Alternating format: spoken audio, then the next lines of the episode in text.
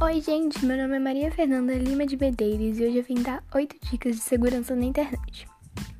Primeiro, nunca salve suas senhas. Altere suas senhas periodicamente. Não instale softwares suspeitos. Atenção aos downloads. Cuidados com os links que você clica. Atualize seu antivírus. Não acredite em super promoções na internet.